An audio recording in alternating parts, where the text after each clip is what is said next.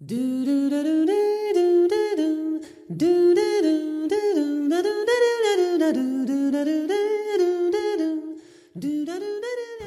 大家好，我们是 AI 豆腐脑，我们时隔两周又回来了。Hello，大家好，我是 Margarita。嗨，我是 Tequila。嗨，我是 Rumble。我最近正好呢看了一个美剧，叫做《Dope Sick》，中文翻译叫《上瘾剂量》，这个翻译就很扯淡。上瘾剂量剂量，哦，就是这个、这个 cocktail，嗯。啊，所以我觉得这个还是叫 dope sick，这感觉听起来非常，嗯就很 dope。嗯，dope。dope，对，其实这是一个非常 cliche、很古板的一个故事，就是讲的一些 U.S. attorney 去做的一个对 FDA 还有对一个大医药公司反腐的这么一个案子。它哦讲的就是一个医药的一个大的上市集团，在上世纪八十年代开发出了一种这个新型的类阿片类的缓解疼痛的药，它叫 OxyContin。中文好翻译叫奥施康定，现在也是一个很常用的好像这么的一听过这个，就是对镇麻醉止痛那种类型是。一个普通的止止痛药。女生有时候来月经，经常会吃各式各样的那种布，洛芬，对布洛芬之类的。布，嗯我觉得布洛芬可能它是一个更好的这么一个东西，它那是这应该是在布洛芬之前出的哦另外一种，它毕竟是阿片类的嘛，它可能是。药效更强，它还是个缓释剂，等于是嗯能直接作用于你整个神经链路的这么的一种类阿片的药物。嗯但是呢它当时就是说 FDA 给了他那个安全的一个 label，就嗯说只有小于百分之一的人会对它上瘾。但其实这就是一个靠贿赂还有内部的关系所勾连出来的一个 deal。所以这个美剧其实是很 cliche，就是讲的一个 attorney 去把它这个整场东西给推翻。但这个其实完全是根据事实改事实。改编的。对，对美剧，我觉得确实很 typical 那种，就演这种美国医药系统的这个嗯这个漏洞，讽刺这个医药系统就腐败严重的那种。而且本来 FDA 它整个的流程那么长，对然后审批一个药恨不得审批十年。我觉得大家对 FDA 对系统的一些诟病也是一直都还存在的。对对，这就特别像我之前说的那个 side effects。啊，的对 side 嗯 effects、就是副作用那个区，其实也是一样的，也是医生为了挣那个钱，然后去嗯给自己的病人开那一款新药，然后产生了非常强的副作用，以至于病人在梦游当中杀人了。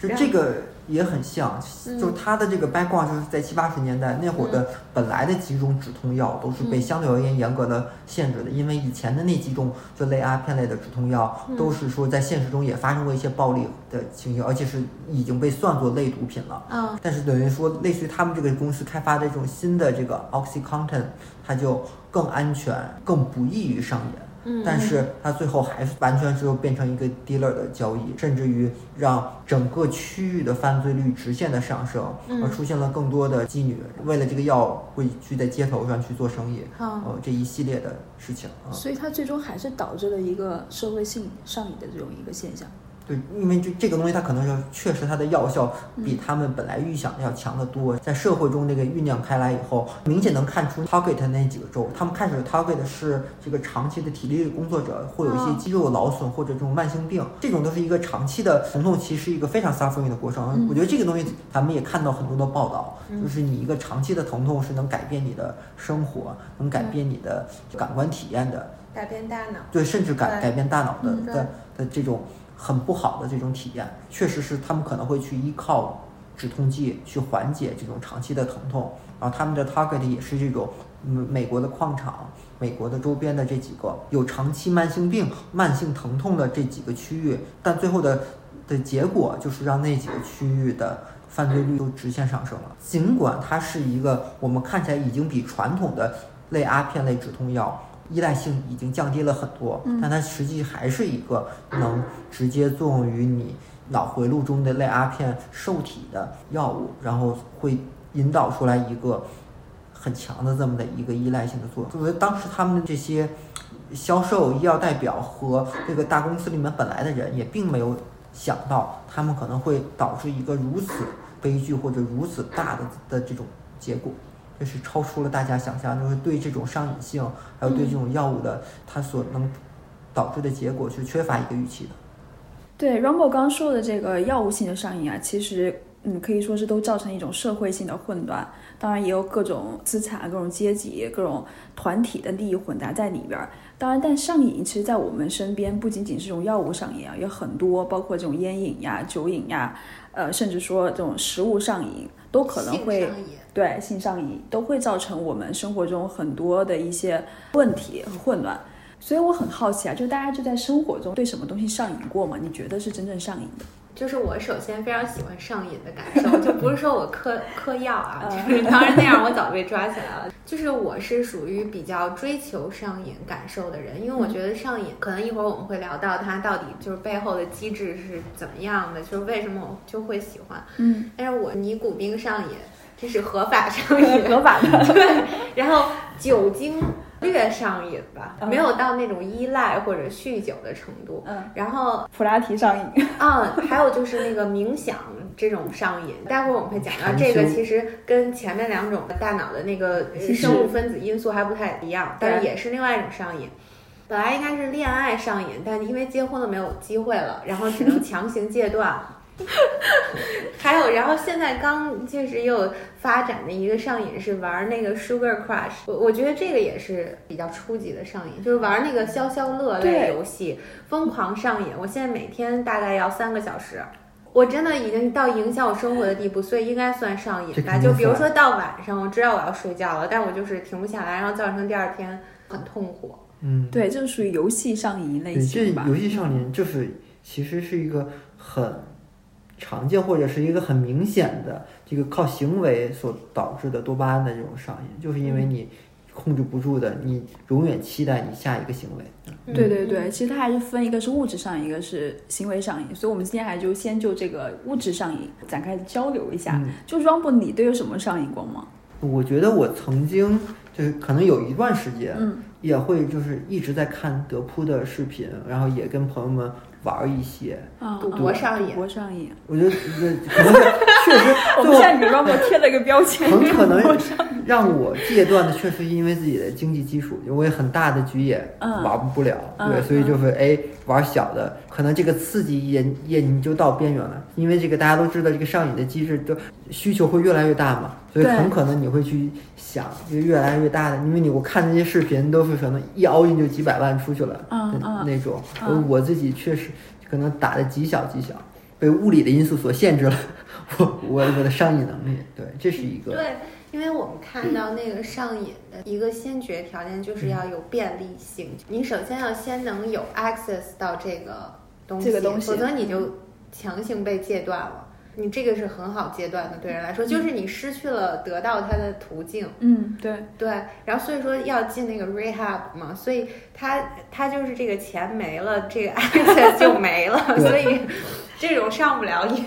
像我那个 sugar crush 就是想玩一直能一直能玩，就没有办法。嗯，但是像尼古丁上瘾、烟瘾，它其实是比较特殊的一种类型，是吗？我觉得烟瘾跟酒瘾都属于一种相对而言特殊一点的类型，它还是属于直接通过化学的物质，然后影响你整体的神经的代谢的状态，然后刺激你分泌出了更多的多巴胺，嗯然后来影响你自身的快感跟体验。我觉得换句话说，烟瘾跟酒瘾更偏向于一点像性瘾。对，这可能还是更像的。当然的话，它肯定有一个自己的极致的水平，或者说它的最终的终点，那就是像冰毒一样，冰毒是直接作用于你的这个 VTA，它就是主要是产生多巴胺的这个区域，嗯所以冰毒能直接的来影响它的分泌，然后让你瞬间获得大量的多巴胺。然后持续让你对未来有一个极高的多巴胺的期待，整个身体性的就是摧毁你的健康的神经的通路，来替代你里面多种的神经递质。对，嗯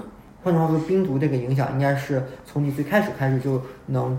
产生终身的影响，等于你第一次有一丁点儿的冰毒介入，就基本可以产生终生的不可逆的影响，所以这个是极其可怕的。当然，我们这也是一个非常正能量的节目，大家千万不要尝试，就是 never ever，never ever。但我其实看之前说那个烟瘾有个很特别的，就是说它的那尼古丁嗯，嗯会代替乙酰胆碱，乙酰胆碱相当于是一个会传递一个学习信号的一种物质，就是说你大脑在学习的时候，你还分泌着多巴胺，就是越学越快乐，所以你才会这种吸烟这种行为才会更容易让人去上瘾。因为你感觉你大脑自己在学习了，而且又会分泌更多的一种快乐因子，所以这个呢才会让你循环的不断陷入到这种吸烟的快乐和不断的寻求这种欲望当中。但其实可能它也不是快乐，对吧？因为这种上瘾，它也不能说是说你想你是能够得到这种快乐，而是说你的欲望。我想表达就是，我们可能会对上瘾有误解，我们喜欢这个东西，我们才去吸烟，或者再去吃某种东西，或者是做某种行为。但其实上是，其实它是一种欲望，就欲欲望不代表着你喜欢，就你想要不代表着你喜欢这件事。对对对，就是说，其实。之前就有一个特别有意思的故事，就是说人上瘾，只比如说大麻，或者说有一些比较厉害的毒品，会把你带到一个就是你特别开心的世界，然后你就觉得你可以做任何事情，非常梦幻美好，人特别自信，然后觉得自己就无所不能，然后也能得到一切。但是就是说这个特别讽刺的一点是，当你获得了这个毒品，达到了这种状态，然后你觉得你拥有人生的时候，然后这个时候问你你想要什么？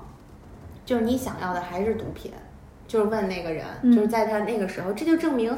他其实就是你说的，就是他想要这个东西，就是他不是喜欢这个东西，他已经被控制了，只想这个东西。就当他以为他获得了全世界的时候，到那个状态了，然后那个时候你问他，他想要还是更多的毒品。我觉得很多人，或者换句话说，可以喜欢的这个东西，它更多元，可以喜欢很多很多种东西，但是。它跟上瘾还是有本质性区别的，或者换句话说，就是你对一个东西上瘾，它更多的还是生理性的一个依赖。从我们现在来看，当然也有一些心理上的依赖，就是这种依赖跟你喜不喜欢是没有那么大关系的，或者它可能给你的更多的甚至还是负反，包括像酒精里还和尼古丁这种实验里面也表明，它其实正反馈它只有在前期可能更多一点，更多的是说在你戒断的时候会产生很。强烈的这种负反馈，就让你持续的有一个很大的一个阶段的阻力。嗯，对，其实刚刚那个 t a k i a 也说嘛，就是其实可能会分两种，一种比如像做瑜伽，嗯，这种才真的上瘾，比如说吃糖或者是这种酒精、吸烟上瘾，它的内在的一种神经递质是不一样的，对吧？对对对，它其实一种就是我们说的比较常见的，像这种药物上瘾的这种，其实是。多巴胺嘛，另外一种像冥想或者给你带来特别平静的感觉的这种是内啡肽和类血清素，对，然后所以它那种其实我觉得偏向你说的长期喜欢，嗯，还有那种依赖感，对，确实像内啡肽跟血清素还有催产素，就是另外的几种被大家广为认知，但，我觉得它并不一定像那多巴胺一样。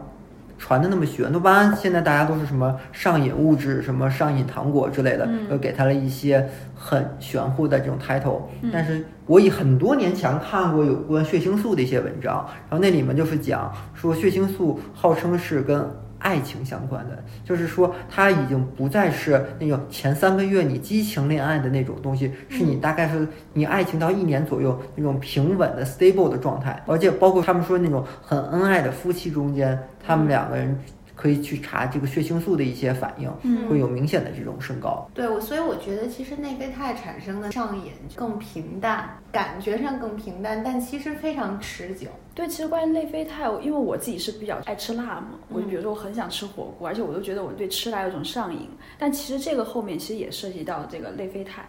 因为你吃辣相当于是说你的辣椒素里面分泌那个生物碱。会让刺激你神经一种疼痛感，然后内啡肽呢，它其实一种镇痛的一种效果，所以会刺激内啡肽的分泌，然后才会让你达到一种镇痛镇定的这种感觉。其实这种的上瘾呢，就是背后可能更多的还是一个内啡肽。起的作用，我觉得可能现在大家对内啡肽，包括催产素的很多的呃影响，更多还是医学上的。说，嗯嗯，当什么时候真的我们能把这些东西像多巴胺一样，现在我们可能对它的研究更多，已经渗入到像生活上，就是那些毒品药物也都是在控制你一些多巴胺的分泌。嗯，如果我觉得什么时候我们真的能控制住自己的一些内啡肽或者像呃催产素的一些分泌的话，能得到更持久的快乐。就是很多人说，做长跑。就是长跑为什么会上瘾？就是因为你在最后跑的过程中，跑到后期，还有你跑完了以后，会有内啡肽的这种分泌，会去导致你内心的这种宁静。我是一个完全不怎么跑步的人，我感觉就跟杀了我一样。对，因为我也认识一些跑马拉松的人嘛，嗯，但是那些跑马拉松人说，确实是会上瘾的。对，这其实是 somehow 在我看来，这跟所谓的多巴胺、跟糖、跟性、跟这种。极度的快乐的上瘾是很不一样的。其实应该是痛苦的，他为什么会对这种痛苦的这种感觉上瘾？而且他们那种真正跑马拉松的，甚至到后面会去限制自己的跑量，就因为说不能再跑了，再跑的话会对膝盖、会对身体有，损伤身体。有损伤。对，嗯，嗯，所以你在对这个呃马拉松上瘾的过程，你是会想要更多的，就是你的这个耐受是越来越大。对他们这个耐受其实跟那个一样，也是会越来越大。他们说最开始可能跑十十五公里就能会出现那个内啡肽分泌的那种极度宁静、极度安适的反应，但后来的话，可能就是你必须得跑到三十公里，嗯。才能会出现。但是说跑了可能半年、一年以后，你会这个耐受度也会就跟糖跟普通的药物的作用机理是类似的，它都会有一个这个脱敏、这个耐受，嗯然后它就会到三十公里，对，到到三十公里你才会激发出那种嗯发自内心的平静、祥和的那种感觉。那种感觉，嗯对。其实这背后还是因为你的大脑想要控制你内在的平衡，你这个是它在你更多的刺激下，它会减少你这个神经受体，所以你神经受体少了，你可能需要更多的这样一个刺激，你才会能感到同样的愉悦和快感。对，我现在就觉得之前是冥想十分钟嘛，然后它现在变成冥想半个小时，嗯，然后我觉得如果按这个趋势，是不是每天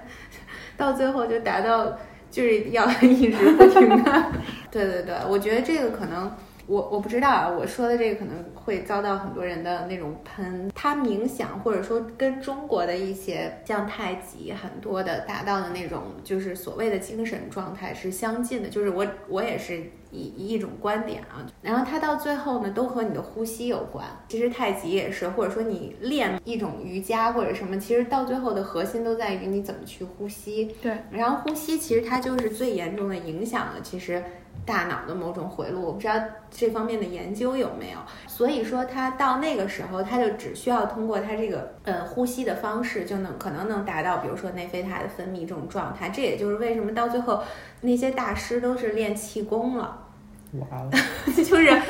就是真的是因为这个，也是我觉得一个东西方正好重合的地方。他到最后都在研究怎么呼吸，让你达到一个很理想的状态。嗯，对，哎，对我我插一句，就是说你刚才说你本来是十五分钟，现在要拖到三十分钟，你在这个 meditation 的过程中如何去控制时间和感知时间？你不都在 meditation 吗？你应该不能看表吧？对我不能看表，因为你全程是闭上眼睛的。嗯，对，其实你是感受不到时间，对但是就是你心里会有一个感受，就是你有没有进入一种状态，然后你再出这种状态，其实是有的。就是如果你能进入真的进入 meditation 状态，我觉得就是一分钟。你只要能享受到那个深度睡眠，就好像你睡觉了，就是你真的深睡眠可能达到几分钟，你就觉得是 OK 的了。但是你能明显的感觉到你前面一直没有进入，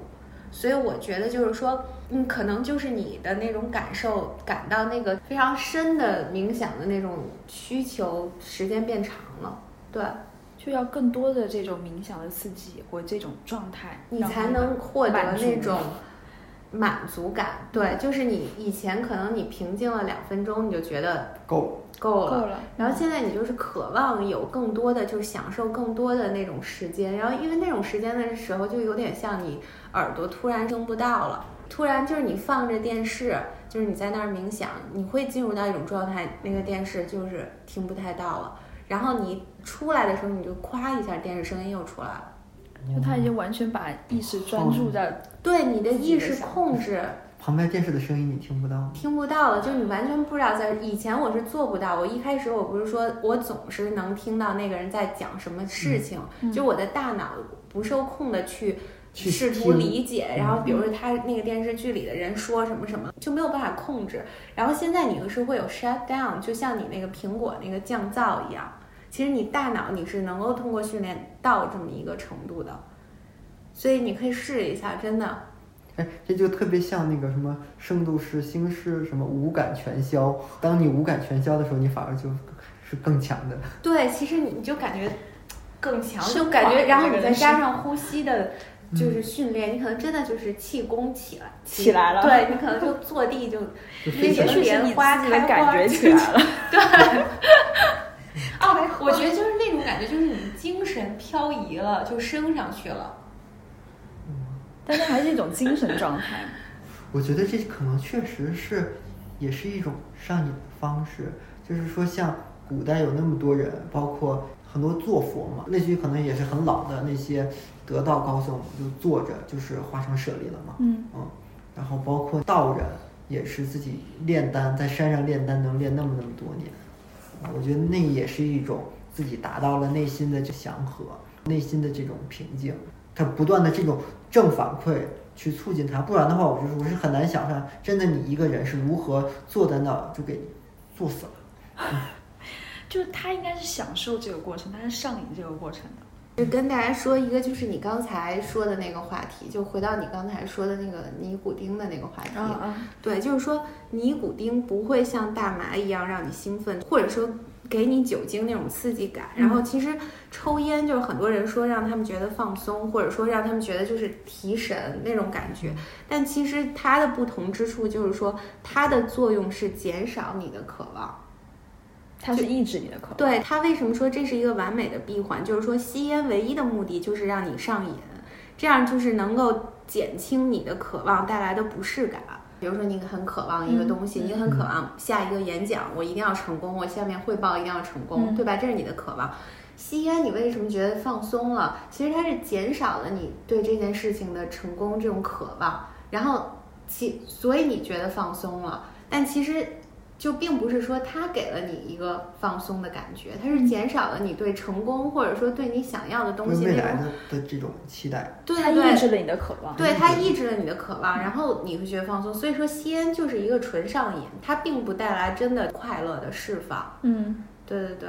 我觉得这个就是，就所有的上瘾基本都分为两个部分，一部分是你越刺激它会变得越敏感，就是说你开始那一个点，就包括像酒精，包括像毒品，它都是说它这个有一个显著的一个敏感性的提升。但是这个敏感性的提升，同时它并不是说我一点点就够了的话，它只是说我没有跟有期间，这个的话是说会通过这种不断的刺激会变得愈发的敏感，等于你对。这中间的这个神经递质传输的东西的话，会去越来越需要，就渴望在增强。渴望在增强，但同时它的耐受性也在增高，对于嗯你你你的这个阈值又在不断的往前推进。嗯。我们就一直说多巴胺这个东西，其实，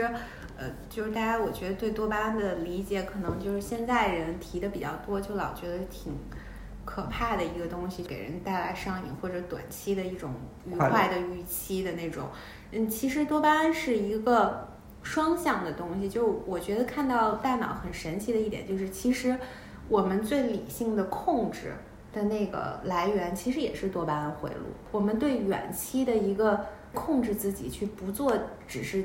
短视的这个东西，然后去长期坚持。人都有这个矛盾的感觉，比如我想现在玩一会儿游戏，然后你大脑里又有一个声音去拉扯你，就说你不能这样，对对对你要好好学习。就非常神奇的是，其实那一条回路控制回路也是多巴胺在在控制这就是大脑很神奇的一个地方。嗯然后其实多巴胺是非常重要的，就是像我们知道的一些脑类的一种疾病，比如说帕金森这种，嗯其实它也是一个多巴胺缺乏造成的。所以多巴胺就是因为它是控制回路，所以说缺乏了之后，它手抖啊，或者说他控制不了自己，其实就是跟这个有关的。嗯所以就之前看到非常有意思的例子，就是说得了帕金森的这种病人，那他的治疗的药物其实是刺激他的就是多巴胺的分泌的，分泌的然后去给他治疗，所以就会出现很多这种病人强烈的一种没有预估到的一些症状，比如说这些人会出现赌博上瘾，更强的性上瘾。就是很有意思，就是也是收到了很多诉讼，在治疗的过程中，嗯嗯但是其实你说这个事儿，你就很难说它，因为你的病还是要治的。对，对，人如果一旦玩转多巴胺，那其实就已经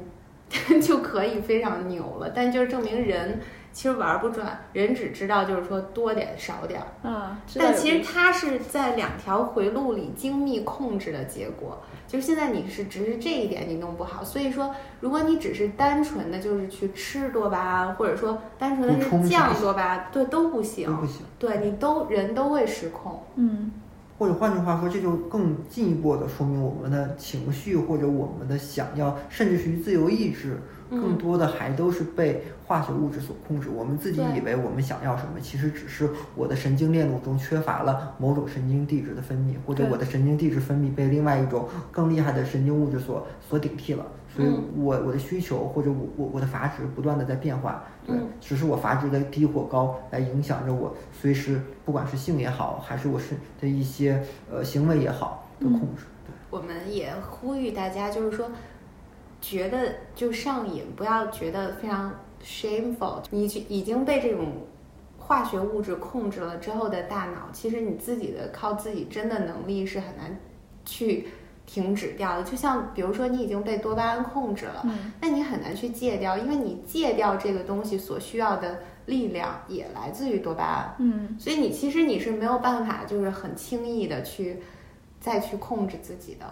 对，其实这就是 rehab 这种康复中心它成立的意义跟跟价值所在吧。嗯就包括像我们看的，包括烟瘾跟酒瘾这种相对于我们研究的比较多的，在神经链路中有明确表达的这种。化学相关的上瘾，现在在 rehab 中是我们可以通过各种的药物去给你阻断，呃，像酒精在代谢过程中对它的这个类阿片的呃神神经元的刺激的，因为我阻断了它与类阿片吸收神经元的刺激，这样的话我就可以类似于稍微阻断一部分它跟多巴胺之间分泌所所造成的间接的关系，所以的话。换句话说，就是我们的药物已经可以在某些程度上干预它的这个你自己的感受和你自己的欲望。对，其实它就是相当于一一种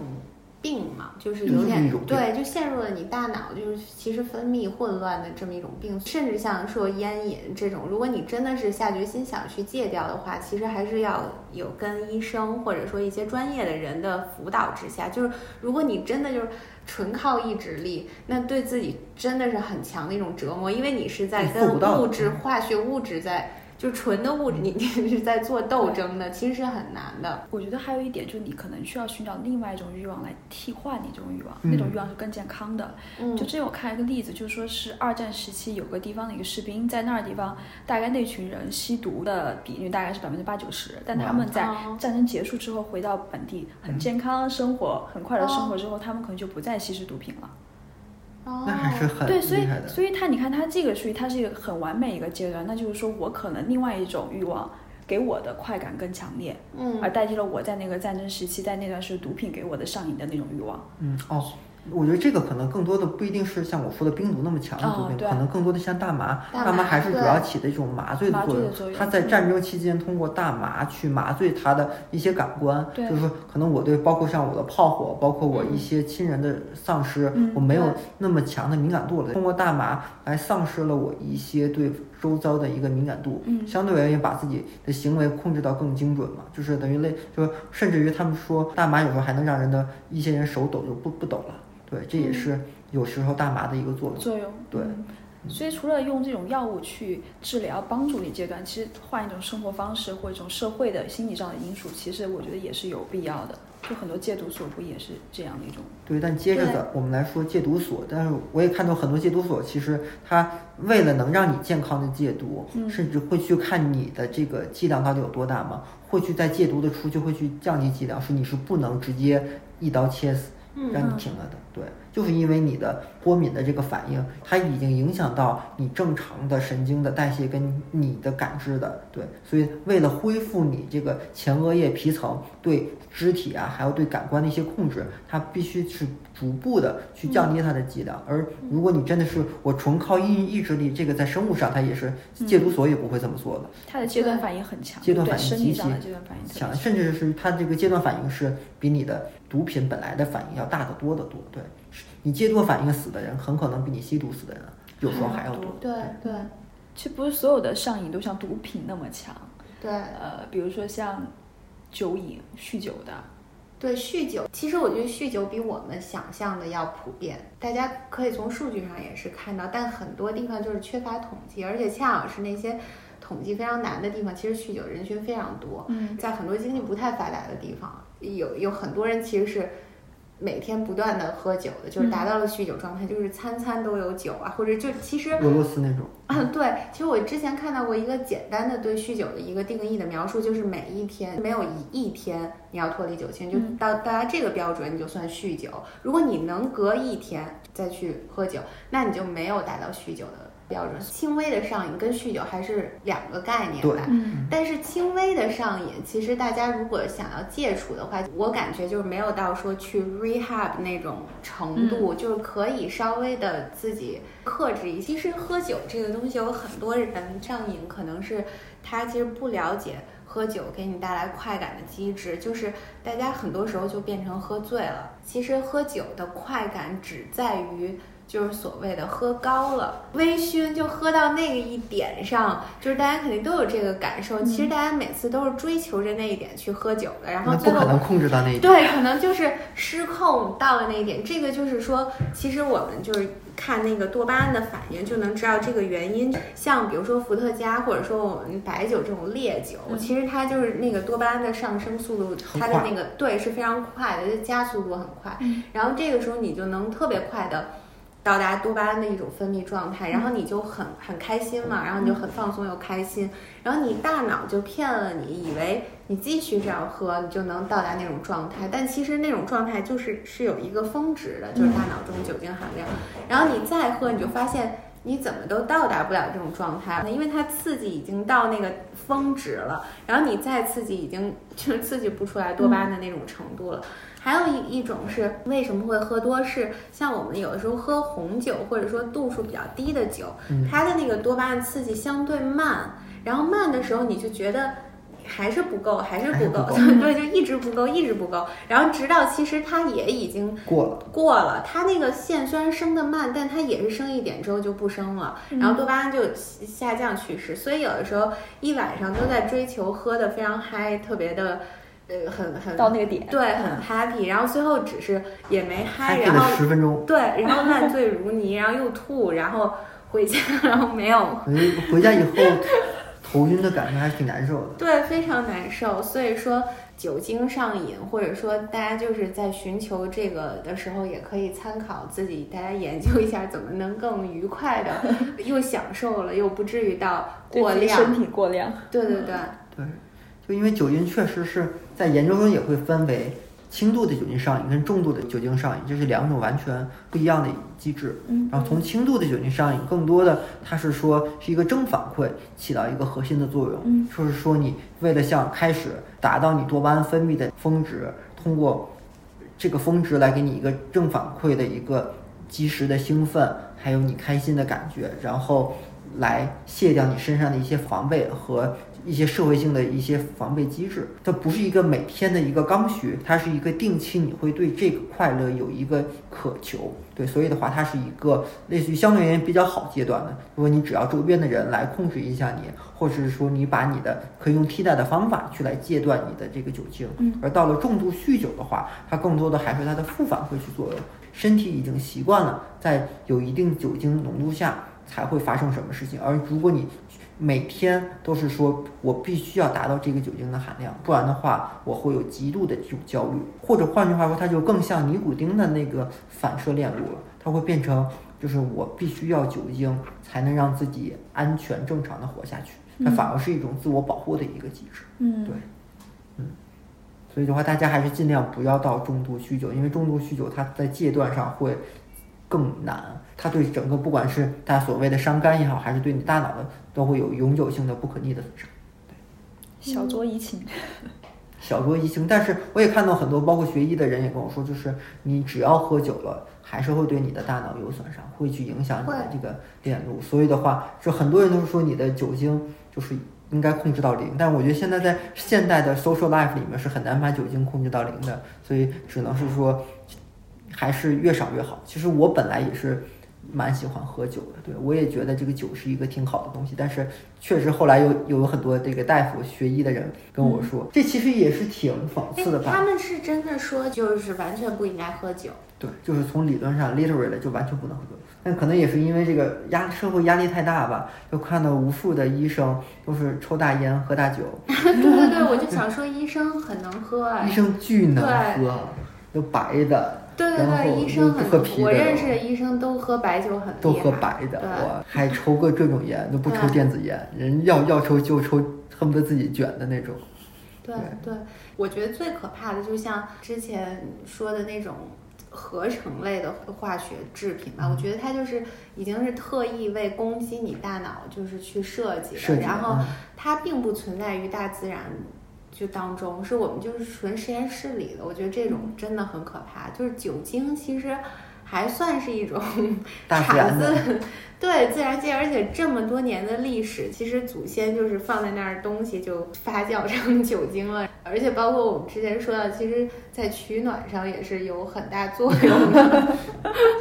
酒精最开始也是药物的一部分，就像我说，它对长期的焦虑，还有甚至对抑郁症，有些的话都有酒精这种疗法。就像我最开始说的例子，类阿片的药物，很多都是止痛剂，就酒精也可以对，我就说酒精它其实是镇痛的，镇痛的。对对一种感觉的。所有的有类似于能作用于你神经反馈链路的这个药物，最后都难免会去变成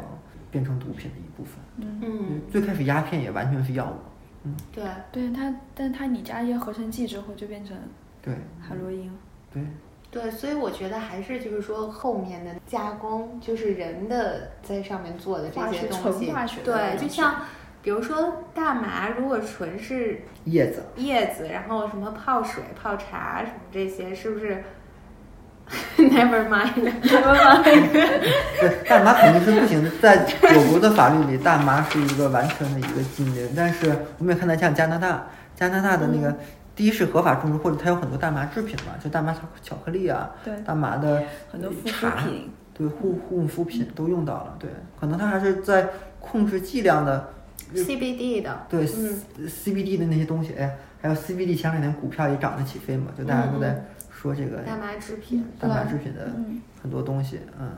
如果我们能把它用到一些相对而言可能好一点的地方，当然这肯定是首先在国际市场里会有一定的销路，对，对或者大家会有一些很好的认可，当然这个一定它的用量还是要控制在一个好的范围内。对你必须有很严的的管控的一些条件对你必。须有很成熟的系统，在管控上或者带来的其他的社会的一些问题上对它的风险，你是不是能够真正能控制对，能控制对住？对，我觉得大妈可能正是因为它的这种什么所谓的低成瘾性，因为它的成瘾性应该是比尼古丁要低的，嗯对，然后所以他在美国确实我没有太看见有有警察或者什么追过大麻的，对，包括在校园里，我觉得校园里，美国校园里大麻也泛滥成灾，对，也没有一个很明确的会去去限制。很少，对。但其实它也不是所有地方都是合法，对吧？它那个有些州有些州也是也是不合法就。只有几个州合法，现在就基本所有的州都不合法。加州是 OK，加州是 OK 的，对，但是别的州，我我就说在纽约的时代广场的路上就看见一些流浪汉，上面举了一个纸牌子，并不是要钱，直接写 for weed。啊，对我直接举个牌子就说我想要大麻，这其实我第一次看见还是很诧异的，哇，嗯我这都可以。但是大麻在纽约是不合法的，对，它是在纽约是不 OK 的，不 OK 的对，。但他在时代广场上面全是警察，这是多么 所以你说如果这么看的话，他还是有一定隐成瘾性的。就是你看那个人，他已经成瘾了呀对啊，所以他要不他也不会就只 for bleed，嗯他也会 for，我以为他 for money 呢，对啊，就是 for money。OK，今天咱们聊的主要还是在药物呀、食物呀这种物质类的上瘾啊，以及它背后成瘾性的一些机制。那下一期呢，我们还会对行为类的上瘾进行一些简单的交流，欢迎大家收听，谢谢大家，拜拜，